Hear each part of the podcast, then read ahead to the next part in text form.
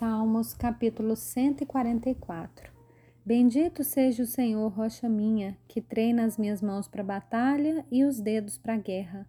Ele é a minha misericórdia e a minha fortaleza, meu alto refúgio e meu libertador, meu escudo, aquele a quem confio, e quem me submeteste, meu povo.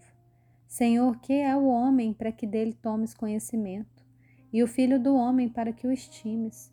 O ser humano é como um sopro, seus dias são como a sombra que passa. Abaixa, Senhor, os teus céus e desce. Toca os montes para que fumeguem. Manda relâmpagos e dispersa os meus inimigos. Arremessa as tuas flechas para fazê-los fugir. Estende a mão lá do alto, livra-me e salva-me das muitas águas e do poder de estranhos, cuja boca profere mentiras e cuja mão direita é a mão direita da falsidade.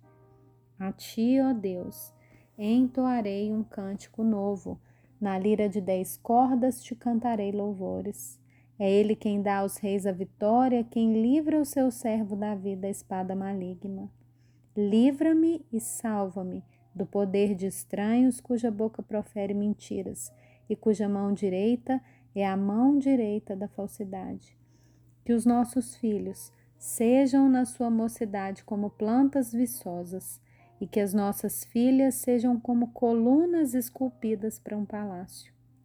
Que os nossos celeiros transbordem, cheios de todo tipo de provisões. Que os nossos rebanhos produzam a milhares e a dezenas de milhares em nossos campos.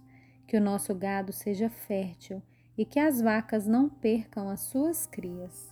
Não haja gritos de lamento em nossas praças Bem-aventurado o povo a quem assim sucede. Sim, feliz é o povo cujo Deus é o Senhor.